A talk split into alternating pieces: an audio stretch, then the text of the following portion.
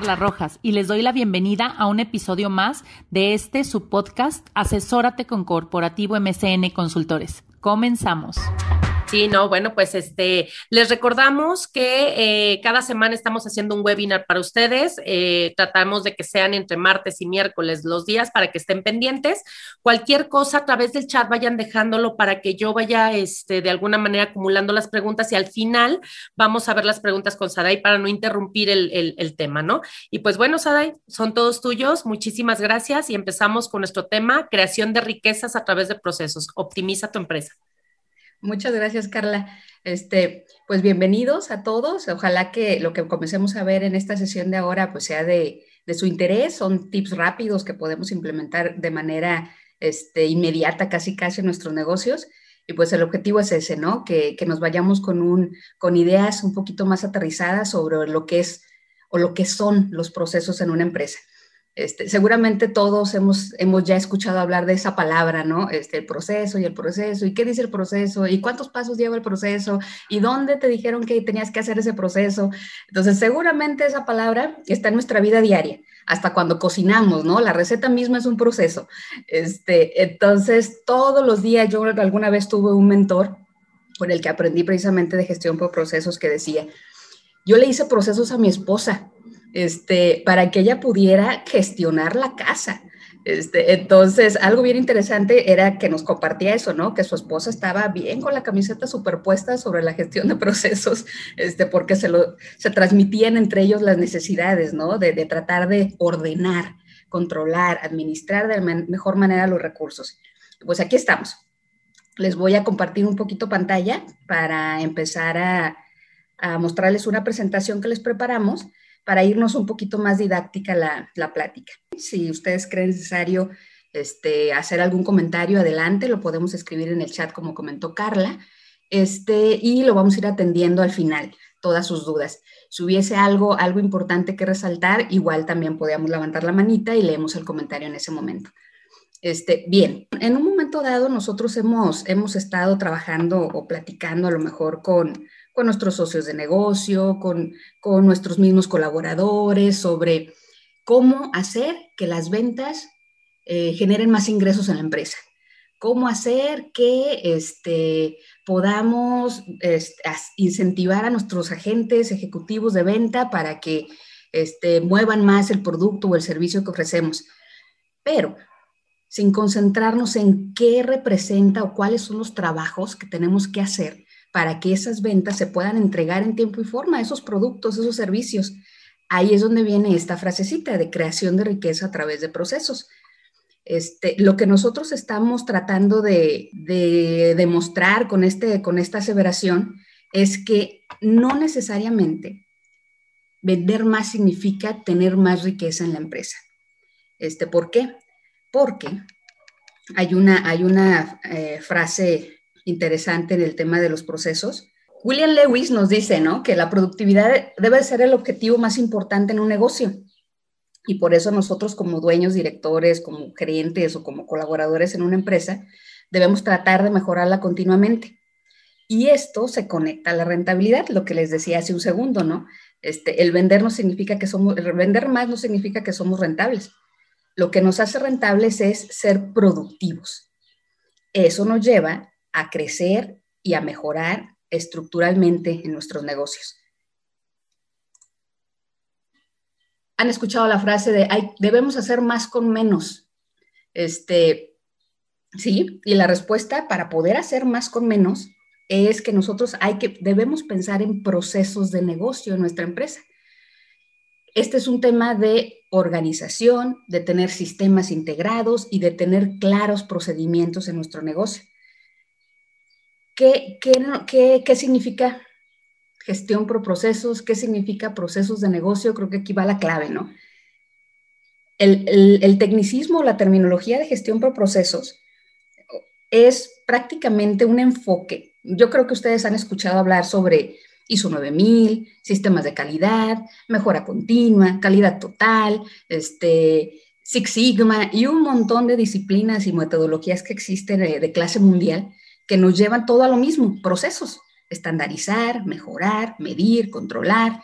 Este, sin embargo, eh, enfoques más recientes nos, nos, nos, nos, hace o nos llama la atención que debemos o nos, o nos invitan a pensar que nuestros negocios debemos de visualizar procesos más que estructuras de gente o de puestos o de departamentos, sino más bien identificar en una estructura de negocio este, cuáles procesos son los que forman mi negocio y por ende cómo están interconectados entre sí, entre procesos y también entre personas y departamentos. Entonces aquí la, el enfoque de gestión por procesos es, es contrario. No, no, no identifico gente y puestos, identifico procesos que luego me llevan a conectar gente y a conectar puestos y a conectar departamentos.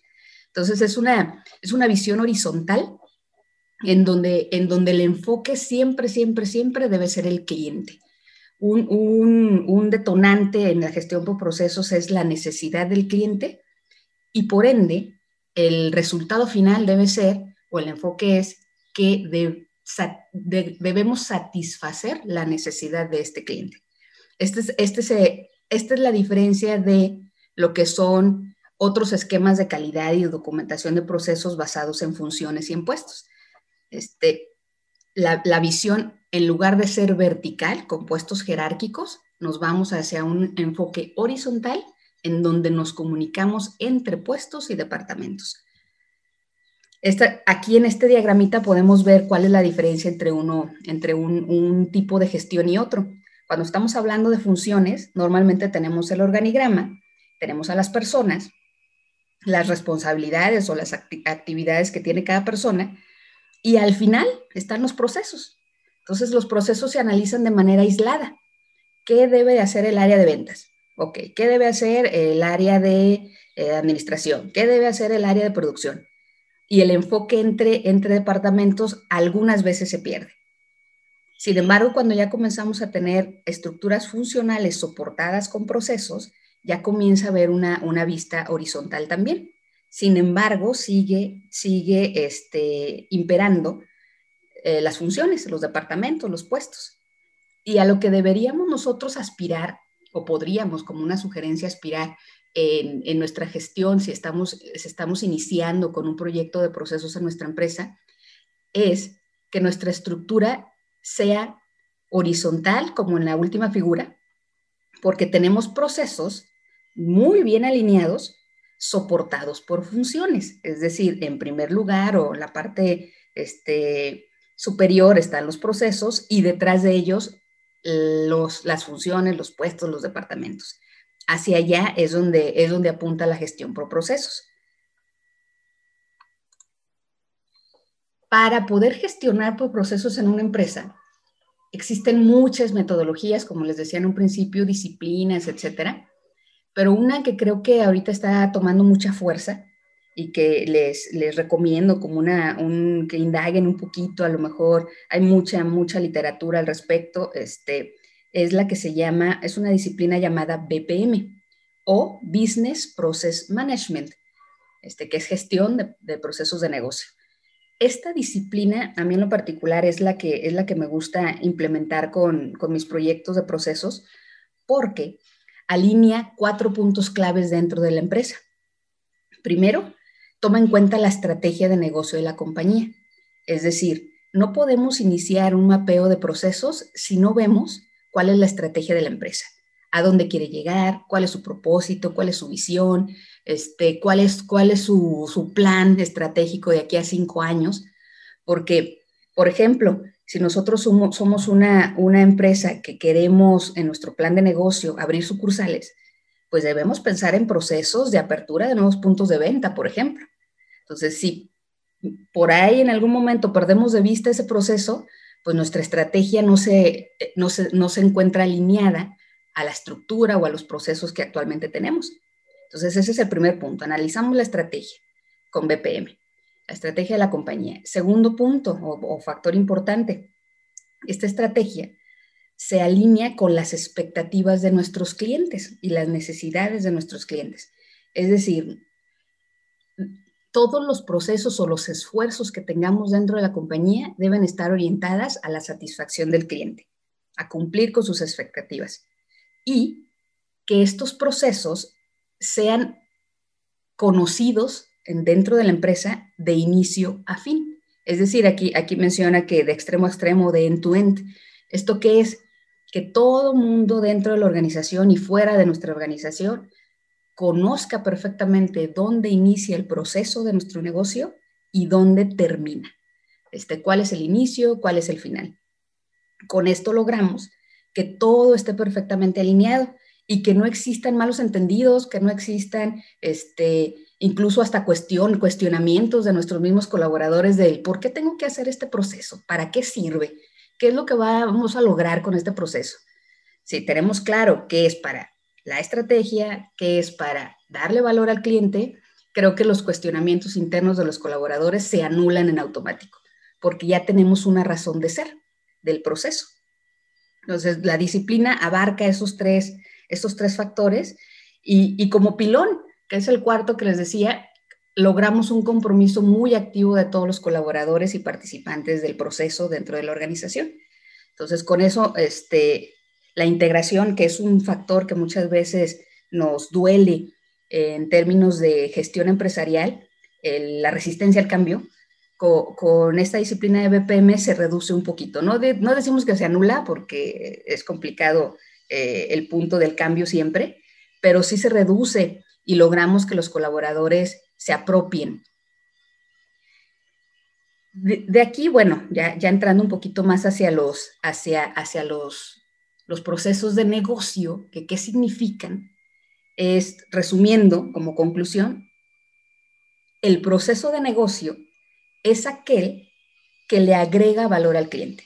Sí, es el conjunto de pasos y actividades que todos conocemos como un proceso, pero si lo manda, ya nombramos con la segunda frasecita de, la de negocio, es que estamos dándole valor al cliente.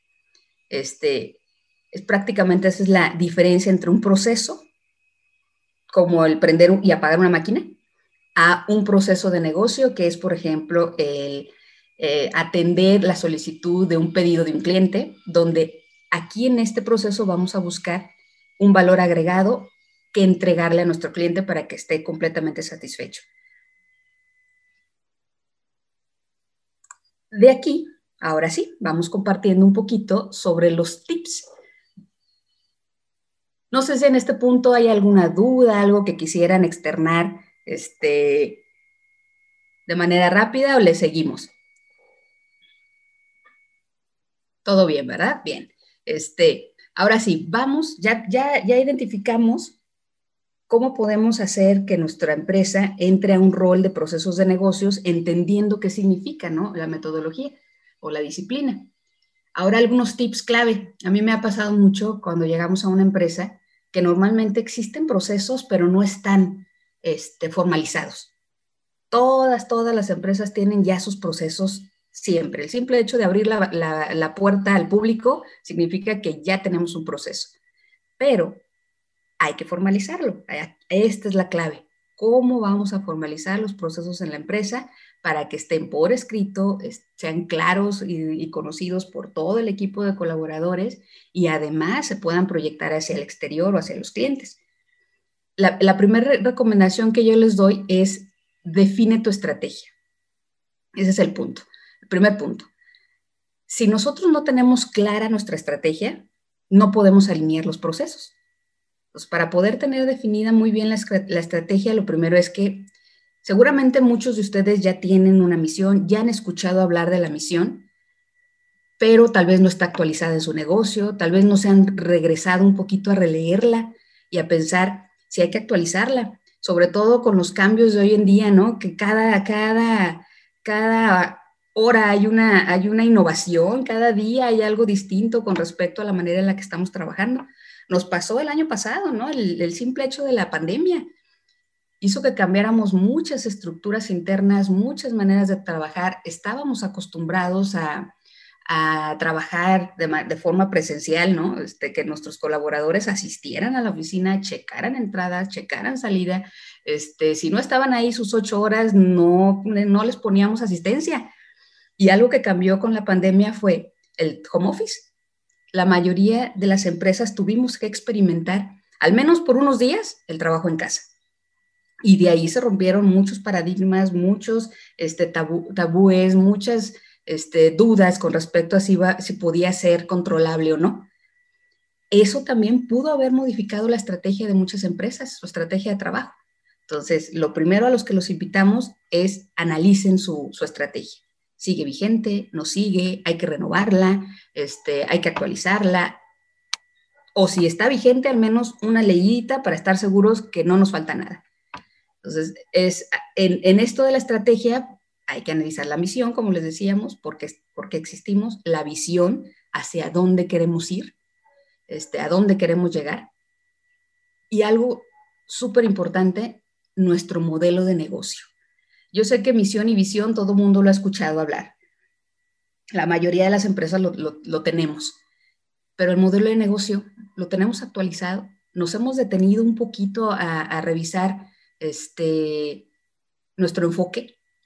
El modelo de negocio nos ayuda a aterrizar de manera escrita con un mapa conceptual cuál es hay, hay, ocho cuadrantes, ocho puntos principales de los que se, se, pueden analizar con un modelo de negocio, pero nos dice prácticamente, nos podemos definir quién es nuestro mercado, quién es nuestro cliente, cuál es nuestra propuesta de valor, qué, ofrecemos distinto a otras empresas del mismo giro o a, o a la competencia. Este, cómo nos vamos a acercar a nuestros clientes, cómo los vamos a retener a nuestros clientes, cuáles son nuestras, nuestros recursos internos, nuestras fortalezas, nuestros socios clave, nuestras fuentes de ingreso, nuestras fuentes de egreso, etcétera. Eso nos va a permitir claramente definir cuál es el ADN de nuestro negocio, de nuestra empresa, cómo está hecho y por ende, cómo podemos modificarlo, cómo lo podemos cambiar, cómo lo podemos moldear, actualizar, etcétera. Entonces, use la herramienta que se llama Canvas.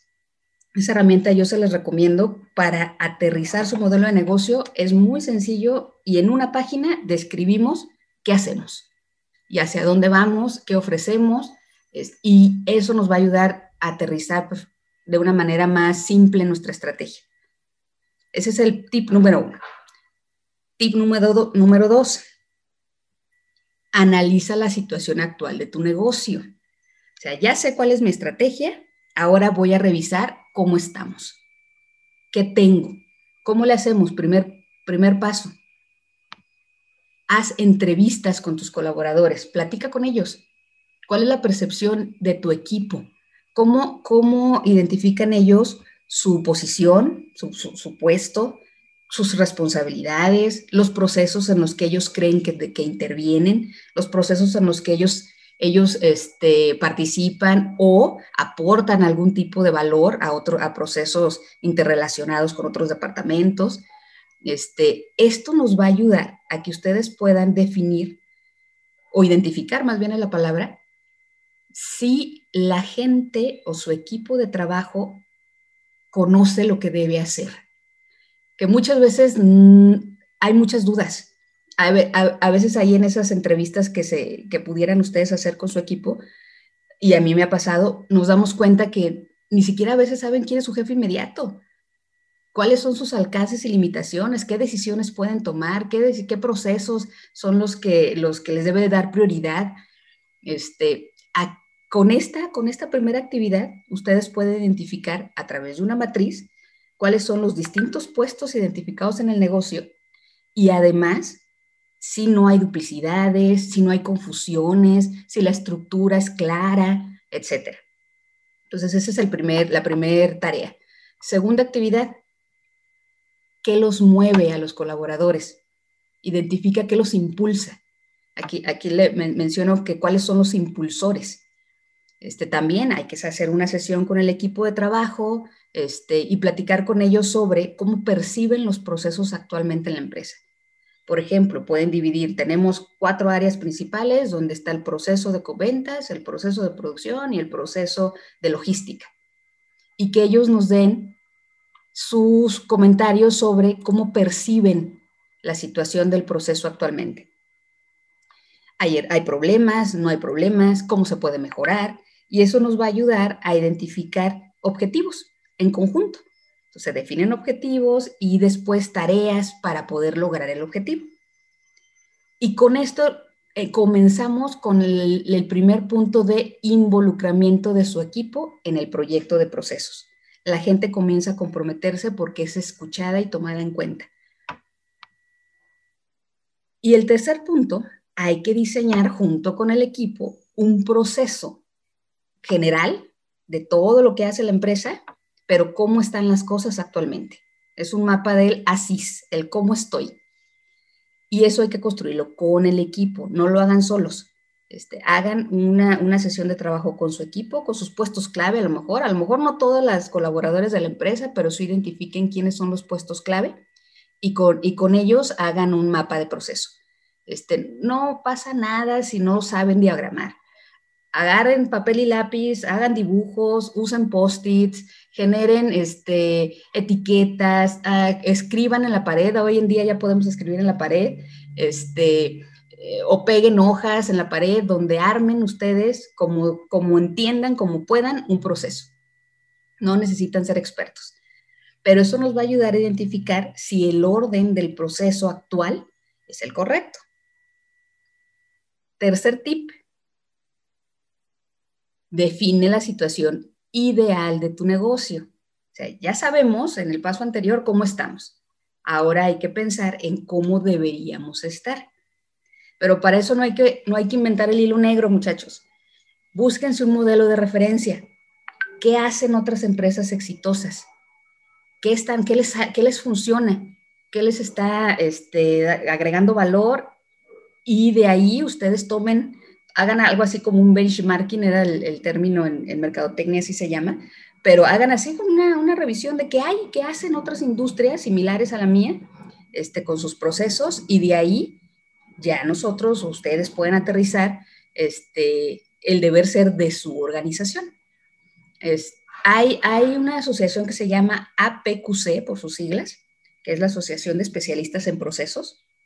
La APQC publica en su página muchos, muchos modelos de referencia de procesos de distintas industrias, de hospitales, de escuelas, de empresas de servicios, de constructoras. Creo que esa puede ser una buena fuente si ustedes quisieran buscar modelos de referencia y son de clase mundial. Entonces, habrá cosas que no apliquen aquí en México, que, digamos, híjole, ese, ese es muy burocrático, nosotros no lo hacemos, pero otras muchas cosas que sí podemos aplicar en una primera fase. Este, porque no significa que aquello burocrático que hacen las grandes empresas este, internacionales no lo debamos hacer nosotros, ¿eh? Este, más bien lo podemos ir adaptando poquito a poquito en nuestra compañía y empezar por fases. Siguiente, después de identificar un modelo de referencia, ahora sí, vamos identificando internamente cuáles son los procesos que en mi empresa añaden valor. ¿Cuáles son los, los clave, los críticos, los que sin ellos el negocio no puede operar. Y normalmente son los que inciden en la satisfacción o insatisfacción de nuestro cliente. Componen la cadena de valor. O sea, si ese proceso no existe, no puedo entregar mi producto, no puedo producir, no puedo eh, manejar la logística, etc. Y por último, ya que tenemos procesos clave, vamos diseñando un mapa de arquitectura. ¿Pero qué es eso? Han escuchado hablar los organigramas, ¿no? El organigrama es la estructura funcional. El mapa de arquitectura es algo así como el organigrama, pero de procesos. Con un mapa de arquitectura nosotros podemos construir un mapa de procesos de manera general en donde podemos separar nuestros procesos por cuáles son los, los estratégicos, cuáles son procesos críticos o clave, cuáles son procesos de soporte. Los de soporte son aquellos que, que aportan o que ayudan a los procesos críticos para que se concreten al 100%. Por ejemplo, un proceso crítico o clave puede ser el proceso de, del ciclo del pedido. Tomo el pedido, este, lo paso al área de logística y se surte, ¿no? Estoy inventando. Pero un proceso que añade valor, con, con perdón, que de soporte, que complementa el proceso crítico es la facturación. No es un proceso crítico, pero si no facturo, tampoco puedo cobrar. Entonces, este, de aquí, esos procesos son los que tenemos que identificar. ¿Cuáles son los que añaden un valor al proceso crítico? y también los de soportes de los procesos, perdón, de TI o, o de tecnologías de información. ¿Por qué? Porque todos los procesos deben estar espejeados con algún sistema. Eso es, eso es bien importante. ¿Para qué? Para que podamos comenzarlos a medir, comenzarlos a controlar y en un momento dado incluso hasta automatizar. Entonces, bueno, todo esto tiene que soportar una estructura o un mapa de arquitectura. Ya tenemos el, el, el mapa de arquitectura. El siguiente paso, pues empezamos a hacer diagramas. Vamos diseñando procesos, vamos documentando procesos y al final debemos definir indicadores de rendimiento. Si un proceso no se mide, no se puede controlar y por ende puede quedar en letra muerta. Entonces, no sé si a ustedes les ha pasado en, trabajos anteriores, en proyectos anteriores, en otras empresas, que se hablan de los procesos, se diseñan, quedan muy bonitos, pero el manual se deja en el librero y nada más está ahí en la oficina del director general, punto. Entonces, no, necesitamos hacer vivos estos procesos. ¿Cómo los podemos hacer vivos? Haciendo procesos muy amigables para que la gente los pueda leer, los pueda entender. El mapa, el mapeo, es una representación este, en imagen del proceso. Debe de ser clara, debe ser sencilla. Este, traten de no poner tantas figuras, tantas, tantas tareas, o sea, traten de que sus procesos sean máximo de, de 15 tareas máximo, y ese es un proceso ya grande. Este, procesos entre 10 tareas son realmente, realmente buenos porque los pueden, los pueden este, diagramar en una hoja y, los, y el usuario los puede leer muy rápido. Entonces, este, el mapeo, lo más simple que puedan hacerlo. La documentación sí requiere, en el tema de documentación, definir claramente políticas ¿Para qué? Para no dejar abierto a criterio ciertas decisiones. O sea, si no, cada persona que entra en la empresa va a utilizar su criterio, su propio criterio. Entonces, no, algo muy importante en la documentación del proceso es define políticas, agrégalas, este, define formatos, define instructivos, indicadores y, y los responsables. ¿Qué deben hacer? ¿Quién lo debe hacer? ¿Cómo se deben hacer las actividades y con qué frecuencia? Normalmente ya los documentos de procedimientos, que es donde se, plasma todo el detalle, sí son más hojitas, son cuatro o cinco hojas. También no, que no sean muy extensos, no, no traten de explicar la Biblia entera. Este, den tips, políticas, y con eso ya definen criterios de acción. Y los indicadores, ya como, como punto final, una vez que ustedes tengan todos los procesos, o dos, tres, cuatro, cinco procesos mapeados, documentados, hagan un tablero de indicadores. Y con eso empezamos a medir. ¿sí? Ojo, el indicador no debe ser pensado para medir a la gente, debe ser pensado para medir el proceso, la efectividad del proceso, que de ahí por añadidura, si el proceso no está funcionando, puede ser por dos, dos situaciones. O el responsable no lo ejecuta correctamente y se está brincando pasos, y ahí es donde ya viene una consecuencia con el equipo, o el proceso mismo no está bien planteado y hay que modificarlo. Y ahí es donde entra el ciclo de mejorar el proceso, de la mejora continua, ¿no? Que todos conocemos. Entonces, ojo, indicadores para medir el proceso. Siguiente tip. Ya tenemos procesos, ya tenemos la situación deseable para el negocio, políticas, etcétera ahora sí podemos armar un organigrama. Antes no. Me ha tocado llegar a empresas donde lo primero que queremos hacer es el organigrama. Y no, debemos primero saber cuál, cuál es nuestra estructura de procesos para después definir roles, responsabilidades y eso aterrizarlo en un organigrama.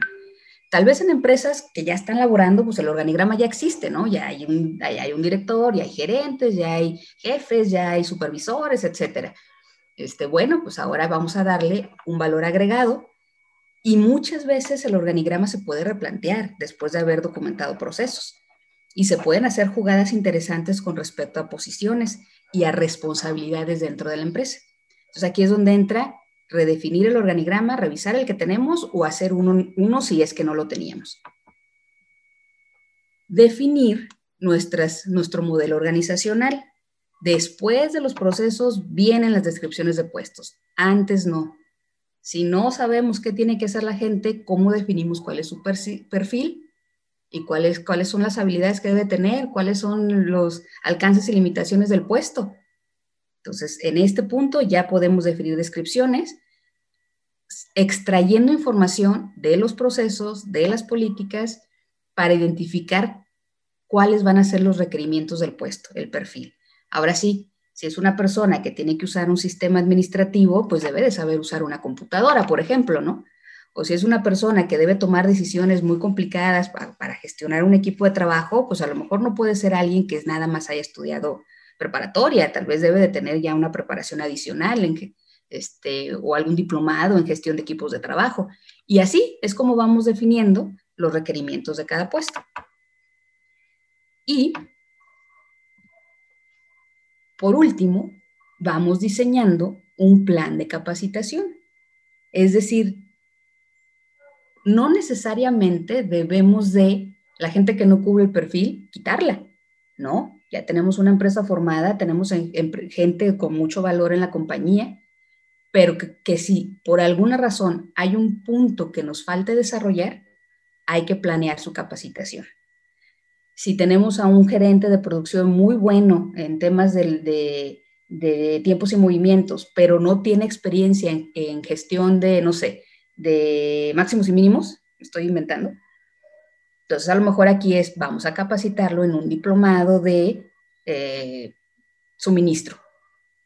Entonces ahí ya tenemos herramientas para poder armar un plan de capacitación atinado, acertado a los requerimientos de los procesos en la empresa. Y con eso vamos amarrando todo.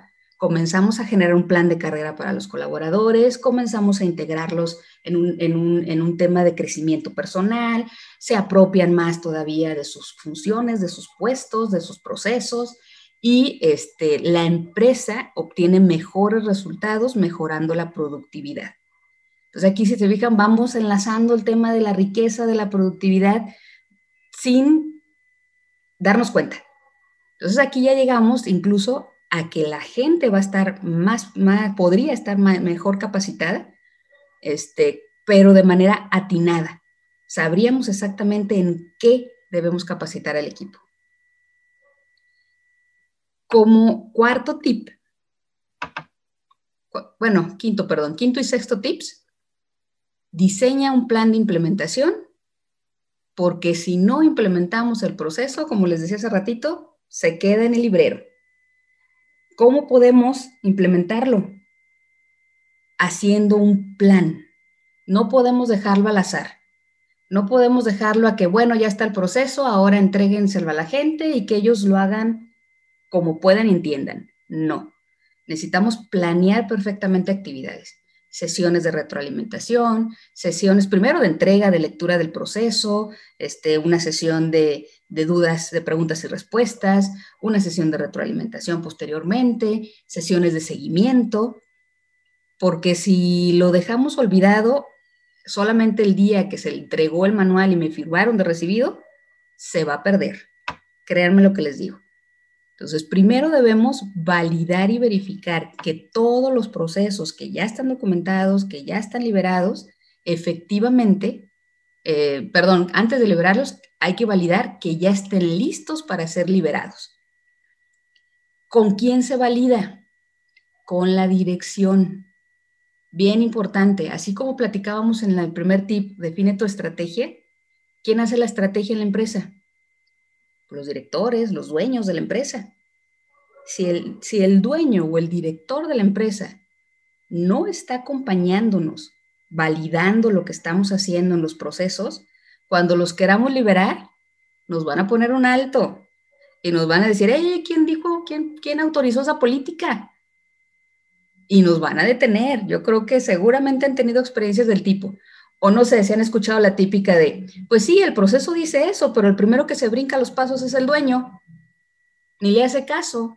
El proceso dice que debemos este, surtir los pedidos conforme van llegando. Pero si el dueño llega, que trae el pedido de su amigo fulanito de tal, que nos brinquemos toda la línea y que surtamos a fulanito de tal. Mal.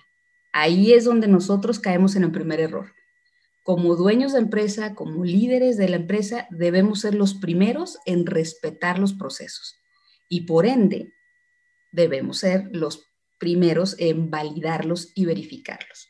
Hay que autorizar los cambios, hay que autorizar las mejoras para que se hagan realidad, porque si no, volvemos a lo mismo, no se van a respetar. Una vez validado que alineada la, estrategia, alineada la dirección, alineada las gerencias, ahora sí lo liberamos, hacemos entregas concretas, con, fechas concretas, perdón, responsables, se leen, se liberan y se monitorean. El monitoreo es a través del tablero de indicadores que mencionábamos en el punto número este, 4 de definir, perdón, 3, de definir la situación de procesos, perdón, definir la situación ideal. Los indicadores hay que estarlos monitoreando constantemente. No es un monitoreo cada que me acuerdo, no. Hay que definir una rutina específica de medición cada semana, cada quincena, cada mes. Pero no deben ir más allá de ese, de ese periodo de tiempo en un inicio. No podemos fijar indicadores que se midan una vez al año, no en un arranque, no en un proyecto inicial. Tenemos que tener indicadores que sean recurrentes en periodos de tiempo cortos, semanal, mensual, quincenal, bimestral, punto. Pero, pero si nos vamos más lejos, se pierde la secuencia del proceso y también no se sigue correctamente o se empiezan a generar vicios y no nos vamos a dar cuenta hasta los tres meses después que nos, nos regresamos a revisarlo. Por eso, en un inicio, los procesos se deben de medir constantemente. ¿Qué tipo de indicadores puedo, podemos obtener? Este, indicadores de ventas, indicadores financieros, indicadores de rotación, indicadores de, este, número de errores, de, servicio al cliente, de, quejas, de devoluciones, cualquier número, el indicador tiene que ser numérico, cualquier número que me diga o que me dé información, que no sea un dato suelto, sino que pueda ser información que agregue valor al proceso. ¿sí? No puede ser un dato suelto nada más. Tiene que tener coherencia, este, lógica el indicador para poder tomar acción. Por ejemplo, se me ocurre, si nosotros estamos teniendo varias sucursales y queremos empezar a medir la, renta, la, perdón, la productividad de cada sucursal en términos del proceso de venta, probablemente el indicador que tengamos es ventas de la empresa globales. Ah, pero ese número suelto no me dice mucho. Necesito saber ventas por sucursal. Y entonces ya sabemos que sucursal es la que tiene mayor, mayor este, posicionamiento, ¿no? Este, eh, mayor participación en el negocio. Ah, pero no, no nada más necesito la venta por sucursal, necesito venta por sucursal y por línea de producto, porque además necesitamos saber qué producto subsidia a qué otros. Entonces, o cuál es mi producto estrella y cuál es mi producto, este, el vaca, creo que le, llaman al, al, menos, al menos productivo. Y así sucesivamente, ¿no? Entonces, los indicadores hay que pensarlos de esa manera. ¿Qué me agrega valor para poder tomar decisiones y saber si tenemos fallas en el proceso y este, podemos mejorarlo. Y aquí comienza el ciclo de mejora continua con el monitoreo. Si no existe monitoreo, no podemos mejorar los procesos.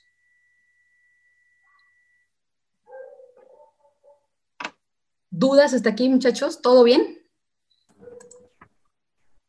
Yo tengo una pregunta. Sí por ejemplo, si hay una empresa que se dedique a darles comisión a sus colaboradores al momento de implementar los procesos, eso nos puede ayudar a agilizar, a sacar este, pues, mejores comisiones o mejores rangos o que a lo mejor tengan más específico su, objetivo, que no se pierda y, y todo este tema con las mediciones que mencionan. Sí, de hecho, de hecho ya teniendo un tablero de indicadores, ese lo puedes enlazar a un esquema de remuneración y recompensa. Este, que no lo estamos mencionando aquí como, como un tip, pero es por añadidura. Podemos tener este, de manera este, correlacionada un esquema de remuneración y recompensa que vaya basado en un plan de carrera incluso del colaborador. Hacia dónde vas, cuáles son tus competencias, qué aprendizajes debes obtener eh, a lo largo del camino y por ende cuáles deben de ser tus resultados, tanto por proceso como por línea de negocio, etcétera, ¿no? Dependiendo del tablero que ustedes generen. Pero definitivamente sí. Este nos apunta a que, o nos ayuda a que evaluemos a nuestro personal no por este, puntualidad, no por asistencia, como estamos este, normalmente acostumbrados, ¿no? Este, no por resultados globales, sino por resultados específicos y globales de la compañía, basándonos en los indicadores definidos de los procesos documentados. Pero fíjense, aquí ahora nos lleva a otro punto importante.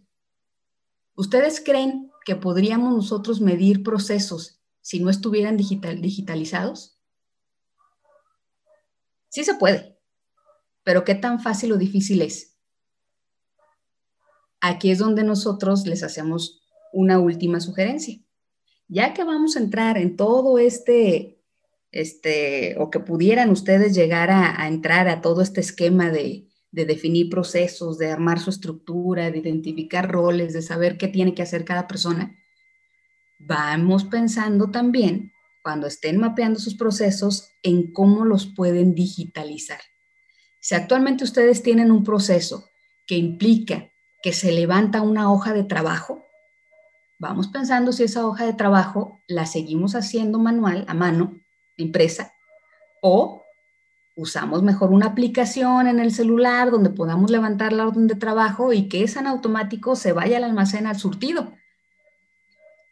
Otra cosa, a lo mejor tenemos vendedores en ruta y andan levantando pedidos, este, eh, sucursal por sucursal o tienda por tienda. Y lo hacen todavía de manera manual. levantan el pedido, hacen una notita, le dejan la original al cliente y se traen la copia a la oficina. Y hasta que llegan a la oficina, fulanita, la secretaria, transcribe todos los pedidos. O tenemos incluso una persona que se llama servicio al cliente, que le llegan todos los pedidos o todas las hojitas, las notitas físicas, y se pone a recapturarlas. ¿Qué pasaría si en lugar de eso implementamos un sistema en línea donde los mismos ejecutivos de venta, al momento de ir visitando clientes, en su celular levanten los pedidos y esos se suban en automático a la red y esos que están en la red ya están en sistema y ya se pueden surtir y ya se pueden facturar e incluso se pueden empezar a procesar este, compras si no tuviéramos existencias. O concentrar información de cuatro, cinco, seis rutas al mismo tiempo a nivel nacional. Esto es, esto es pensar en procesos digitales. No necesitamos tener una estructura muy robusta podemos, podemos, podemos tener acceso a sistemas muy económicos o incluso gratuitos que están en, en línea, que están en nube, este, y que se pueden instalar en los celulares, que creo que ahorita ese es el hit, ¿no? Este, entre más fácil sea acceder a ellos, mejor. Que no tengamos que comprarles una laptop para que traigan los vendedores cargando. No, con el celular, con la tablet se puede hacer muchas cosas. Piensen en eso, cómo digitalizar sus procesos procesos muy prácticos como el de ventas, un CRM, con, vamos implementando un, sistema para la gestión de las relaciones con los clientes. Levantamos un pedido, levantamos una cotización, le damos seguimiento, mandamos un correo, pero todo desde nuestro celular. ¿Eso qué nos va a ayudar? A, como dice aquí, ¿no? Ventajas, facilitar la búsqueda de la información vamos a tener protegidos nuestros datos. No va a haber una hojita aquí, otra hojita allá, que en el escritorio de, Pedrito y en la computadora de Juanito está un dato y en, en otra computadora está otro, o no, ni siquiera está en la compu, están en el papel. Entonces, si concentramos todo de manera digital, es mucho más sencillo acceder a la información. Tenemos un mejor resguardo de los datos, este, podemos hacer trámites más sencillos, el cliente en lugar de mandarnos escaneados sus formatos o su firma de un, por ejemplo, de un, de un contrato, pues vamos implementando firmas electrónicas. Eso es digitalizar el proceso. No tenemos que comprar un software, pero podemos implementar firmas, firmas electrónicas. Este, con esto también fomentamos eh, las empresas eco-friendly, es decir, dejamos de imprimir, reducimos costos porque no tenemos que imprimir, no tenemos que generar papeleo, no tenemos que trasladarnos de un lugar a otro a llevar un documento. Y también reducimos tiempos de respuesta. Si un pedido que tomo en línea, este, en este momento a las 11.19 de la mañana, lo tomo en línea, estoy en, no sé, voy a poner un punto, estoy en Morelia levantando el pedido y mi almacén es Guadalajara, a lo mejor a las, a las 11.30 ya está surtido porque le llegó en automático la notificación al almacenista y lo surte al momento y lo puede, y lo puede mandar ya a recolectar con la paquetería. Y no tuvimos que esperarnos a que el vendedor llegara de Morelia a Guadalajara, entregara su papelito y se pudiera hacer el surtido. Y se fijan, creo que este concepto lo han escuchado ya en muchos, muchas ocasiones, pero, pero es algo que los invito a repensar. Analicen sus procesos pensando en cómo los podemos digitalizar. Puede ser prácticamente con una actividad que digitalicen en cada uno de sus procesos, créanme que la productividad va a dar un brinco importante. Podemos usar, como les decía hace un ratito, software para gestión de, del cliente, de los CRMs, software para gestionar proyectos. No sé si, bueno, CRM les recomiendo dos que son gratuitos y que son muy amigables. Uno se llama BTiger, este, V y Tiger como de tigre en inglés. Y otro que se llama Odoo, es O-D-O-O. Esos dos CRM son gratuitos, tienen versiones gratuitas, también tienen versiones con costo, pero tienen su versión gratuita que la verdad están muy completas y pueden empezar a indagar. Hay, hay, hay, este, exacto, gracias. Este, hay otro, otro programa que puede servir para gestión de proyectos que se llama Asana. También tiene una versión gratuita, así como suena, eh, A-S-A-N-A, Asana. Este, también Odoo tiene un gestor de proyectos. Este, Monday, ese ya tiene costo, pero también es muy bueno para gestionar proyectos y nos ayuda a tener una comunicación muy buena con los clientes en tiempo real. Y como, y como esos, pues les puedo, les puedo mencionar varios, pero creo que importantes que pudieran servir para cualquier giro son los CRMs, gestión de proyectos. Y bueno, busquen que estén en la nube, que estén integrados y que sean amigables para los usuarios. Ya si ustedes van a empezar a digitalizar algo, traten de que cumpla estas tres características. Nube, integrados, es decir, que conecten dos o tres procesos, que no tengamos que comprar tres aplicaciones distintas para controlar un mismo proceso. Este, y que sean muy amigables. Ahorita creo que estamos muy acostumbrados a, a entre más facilito sea la interfaz usuario, este sistema, mejor es adoptarlo en nuestras empresas. No sé si han escuchado, bueno, yo creo que sí, ¿conocen Amazon? Sí, ¿verdad? Sabemos que Amazon es, es la, la, em, la empresa de logística mayor valuada a nivel mundial, mejor valuada. Y el dueño de Amazon este, es la persona más rica del mundo. Si lo habían escuchado, ¿verdad? ¿Qué creen cuál que fue la clave de Amazon.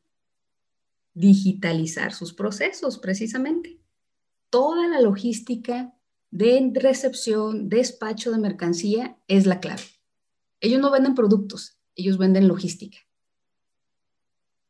Esa es la clave de Amazon. vamos tomando un ejemplo. A lo mejor podemos empezar con un poquito, este, con dos, tres procesos en la empresa y poder llegar este, a tener resultados increíbles. Y este, por último, recomendaciones finales, muchachos. Ya nada más para cerrar con broche de oro. Recomendaciones finales, pero no menos importantes. Si van a comenzar un proyecto de procesos en su compañía, definan un líder de proyecto. No pueden dejarlo con dos o tres cabezas. Tiene que haber un líder que coordine a dos o tres dueños de proceso. Definan ese líder. Involucren al equipo. Si el equipo no está involucrado, no hay compromiso y por ende puede haber mucha más resistencia al cambio. Deben de comunicar perfectamente este, el proyecto. Si no está bien comunicado, la gente luego se agarra con sorpresas y, y, empieza a las cuestiones, ¿no? ¿Por qué me están preguntando? Y me están evaluando, me quieren correr, No, mejor no voy a decir nada porque van a encontrar que no hago bien las cosas.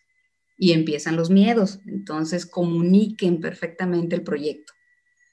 Y eso empiecen a permearlo en la cultura organizacional. vayan creando valores, este, dinámicas donde, donde impulsen el, el conocimiento, el interés por los procesos vamos, también integren un comité de dueños de proceso. ¿Para qué el comité? Para después generar la mejora continua y poder evaluar y monitorear los procesos. Los dueños de procesos normalmente vienen, son los gerentes de área. Normalmente un dueño de proceso tiene, tiene también una jerarquía dentro de la organización. Entonces, hagan un comité para que después podamos evaluar procesos, lograr ciclos de mejora y llegar a un gobierno de procesos. Y ojo, no busquen procesos perfectos a la primera. Ese es el principal error. No, liberen procesos en su primera versión, ya habrá una segunda versión. Y dividan su proyecto en fases. Muchas veces cuando arman su mapa de arquitectura se pueden dar cuenta que son, no sé, 40 procesos y tratar de hacerlos todos de un solo jalón les va a llevar la vida. Divídanlo en fases. Analicen los críticos y vayan liberando los que en un momento puedan generar mayor valor a la compañía el mejorarlos. Y vayan liberando bloques pequeños. Y es todo. Este, por aquí había una pregunta de qué, de qué es eh, APQC, perdón, me regreso un poquito.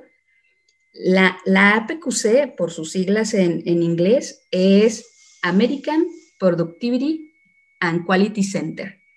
Este, disculpen mi pronunciación, pero esas son las, las siglas en inglés. Es una asociación de especialistas en procesos. Este, pero es American Productivity and Quality Center.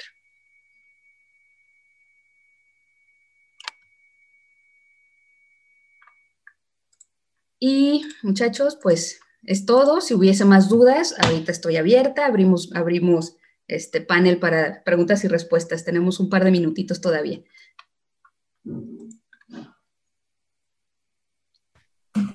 Una pregunta. Sí, Cristi. En el tema de recursos humanos, ¿qué tan abierto está el área en el, en el aspecto de la digitalización? Por ejemplo, donde yo trabajo, creo que es el coco de todos los días, lo de los expedientes, el acomodo y toda esta distribución es lo que luego causa mucha, pues mucha merma laboral, ¿no? no sé si hoy en día existe alguna facilidad en eso. Sí, bueno, en términos tecnológicos sí existen aplicaciones.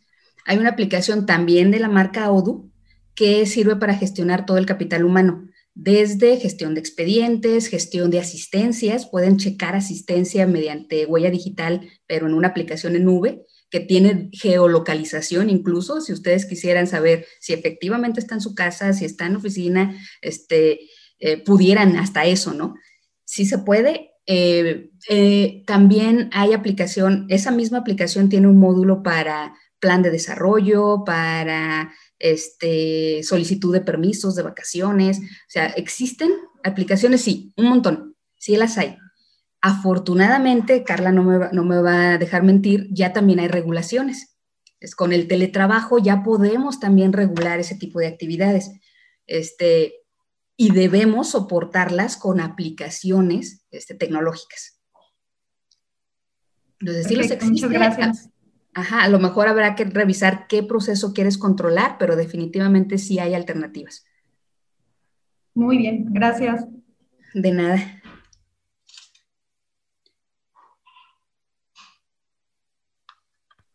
Oye, Sae, pues no sé si tengan más preguntas, pero ahorita continuamos con eso. Fíjate que yo quiero hacer un par de reflexiones con lo que estabas diciendo y que incluso ya lo hemos trabajado en la oficina, ¿no?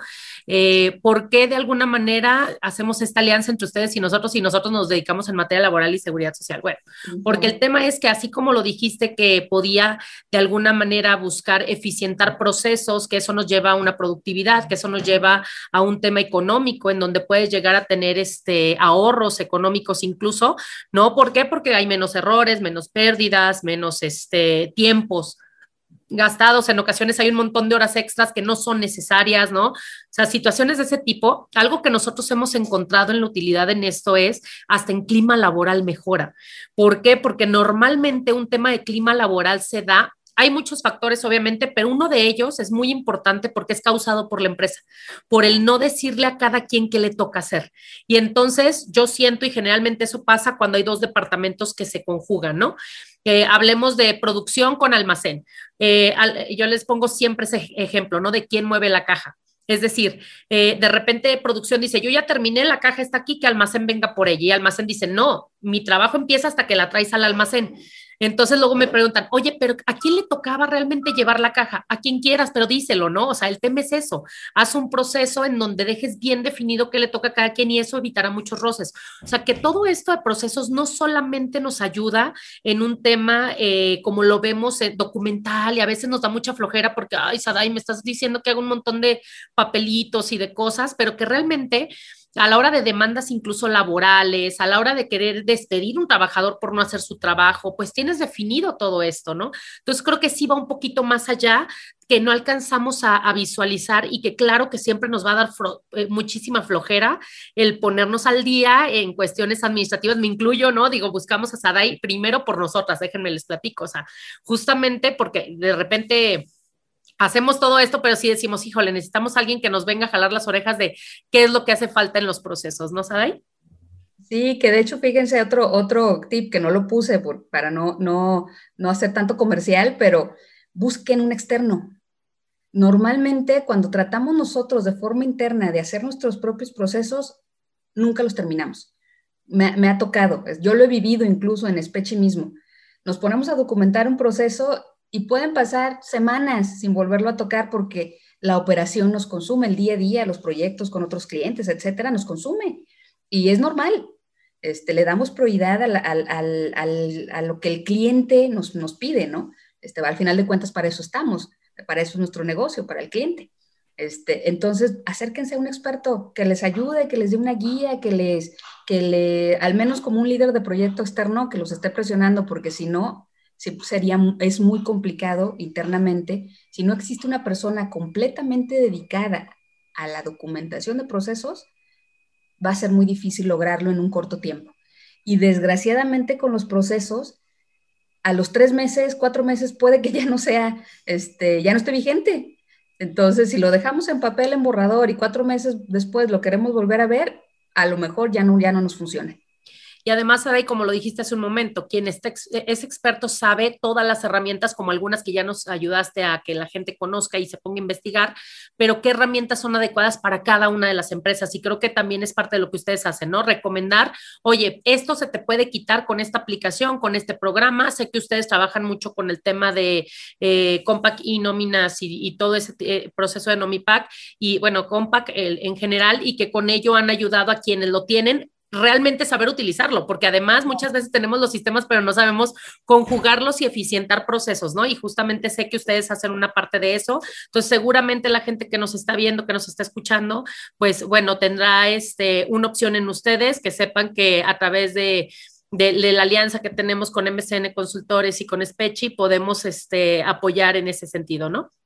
Sí, claro que sí. Este, y creo que, creo que como consultas rápidas, consultas que les puedan agregar, al, dispersar alguna duda, estamos a la orden también, ¿eh? No necesitamos este, mayor preámbulo, este, podemos, podemos trabajar en conjunto. Claro que sí, pues bueno, no sé, eh, hay felicitaciones, muchísimas gracias este, a, todos ustedes. Y pues muchísimas gracias Adi por venir a compartirnos esto y ayudarnos a abrir el panorama de, de, las opciones que tienen hoy las empresas, sobre todo ante una era de digitalización, de robótica, de sistematización que están sufriendo las empresas y que al final del día todo esto que, que, estamos viendo es indispensable, ¿no? Indispensable que ya las empresas le entren a, estos, a estas... Este, cambios, sobre todo porque nos lo está pidiendo ya eh, el día a día y, el tipo de operaciones que tenemos hoy, ¿no? Tenemos una última pregunta sobre qué tanto tiempo toma la implementación de procesos. Ah, puede ser muy subjetivo el, el, mencionártelo ahorita, pero por experiencia más o menos en distintos proyectos que hemos llevado a cabo, nos puede llevar mínimo cuatro meses O sea, es como un periodo y me veo como muy, muy, muy optimista. Este, pero sí nos lleva entre cuatro meses hasta un año este, en una implementación de procesos. Y después, el monitoreo y control es para toda la vida. Sí, claro, digo, como cualquier situación, ¿no? Eh, eh, no creamos que porque ya lo implementamos va a funcionar solo, cualquier maquinaria hay que estarle dando mantenimiento. Sí. Pues bueno, pues muchísimas gracias y nos vemos la próxima. Muchas gracias, Adey. Gracias, gracias a, todos. A todos, un gusto. Muchas gracias por seguirnos y por escucharnos. Los espero en el siguiente programa. Bye bye.